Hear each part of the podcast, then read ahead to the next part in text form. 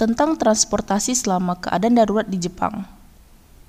Pernyataan keadaan darurat telah diumumkan untuk 11 wilayah di Jepang dan akan ada banyak perubahan jadwal transportasi di beberapa daerah. Kami ingin memberitahu beberapa perubahan tersebut.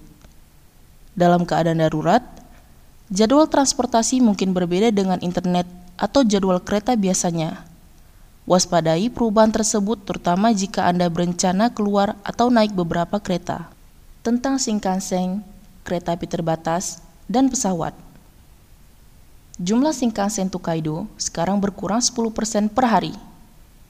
Jumlah Narita Express untuk pergi ke Bandara Narita, Limited Express Haruka untuk pergi ke Bandara Internasional Kansai, dan kereta ekspres terbatas lainnya yang melintasi area akan dikurangi juga kereta khusus untuk turis akan dikurangi atau dibatalkan, dan juga jumlah pesawat akan berkurang.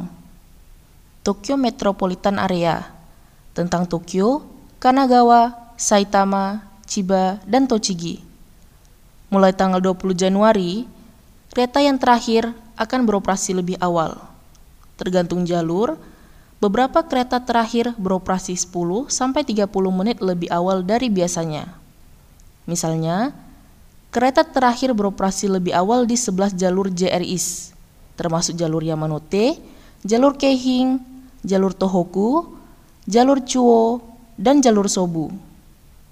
Kereta bawah tanah juga mengubah waktu kereta terakhir.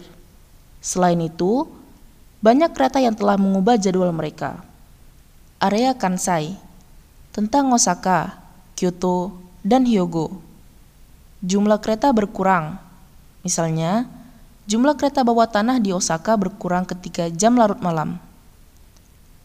Di daerah lain, jumlah kereta mungkin juga dikurangi atau jadwal kereta mungkin berubah. Kami tidak yakin dengan perubahan di jadwal bus.